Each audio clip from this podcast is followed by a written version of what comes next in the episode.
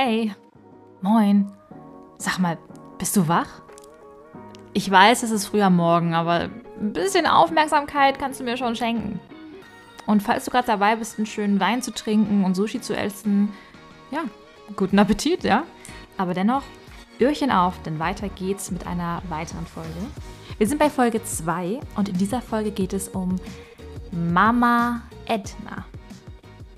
Und da der Ätna ein sagenumwobener Vulkan ist, dachte ich, ich fange mit ein paar Mythen an, denn die ähneln sich alle relativ stark.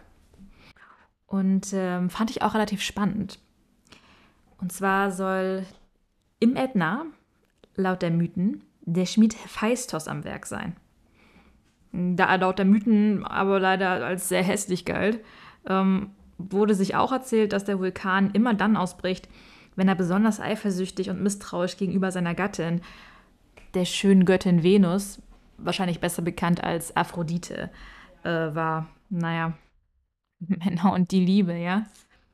Gut, Venus war jetzt auch nicht die treueste Seele. In einer anderen griechischen Mythologie war Aethna die Tochter von Gae und Uranus, die Göttin des Vulkans. Und unterhalb des Vulkans befindet sich laut des Mythos auch der Riese Typheus, der soll angeblich bestraft worden sein, weil er Zeus herausgefordert hat. Er wurde an Händen und Füßen gefesselt, über die komplette Insel natürlich, weil der Typ so riesig ist. Und ähm, soll dazu verurteilt worden sein, Sizilien zu unterstützen. Sein Kopf liegt unter dem Ätna. Und wenn dieser also rumpelt und Eruptionen zu sehen sind, soll es laut Mythos der Protest von Typheus sein. Aber was wissen wir eigentlich wirklich über den Vulkan? Ja, deswegen werden wir uns jetzt ein paar Fakten widmen. Ätna bedeutet nämlich ich brenne.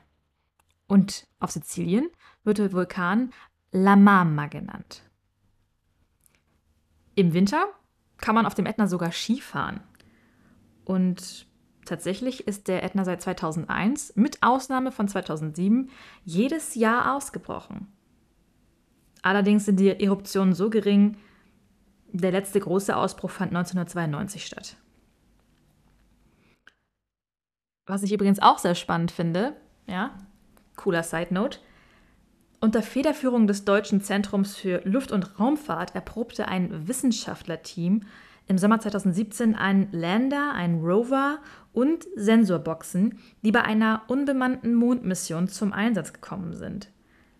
Die Bedingungen am Ätna und auf dem Mond seien sich ziemlich ähnlich, heißt es. Aber jetzt einmal zu ein paar wirklichen Fakten. Der Ätna ist der höchste Berg Italiens und misst ca. 3200 Meter Höhe. Zum Vergleich, die Zugspitze, ja, also Deutschlands höchster Gipfel, misst gerade einmal 2962 Meter. Aber durch die Eruptionen verschiebt sich die Höhe immer wieder an den vier Gipfelkratern. Der Ätna ist übrigens der aktivste Vulkan Europas. Ähm, dazu hört ihr aber gleich ein bisschen mehr, wenn wir über die Ausbrüche und Aktivitäten sprechen. Der schlimmste Ausbruch bisher fand 1669 statt. Vulkanologen versuchen mit verschiedenen Methoden die Aktivitäten des Vulkans zu deuten und Frühwarnsysteme zu entwickeln. Es gibt viele vielversprechende Ansätze, jedoch wurden bislang hm, noch zu wenige befriedigende Ergebnisse erzielt. Ein Ausbruch des Ätnas wird oft von Erdbeben eingeleitet und begleitet. Weil die afrikanische Erdplatte sich unter die eurasische Platte schiebt und Magma aus den Kammern unter dem Vulkan sich einen Weg nach oben bahnt, kommt es zu Erdbeben und Lava-Eruptionen.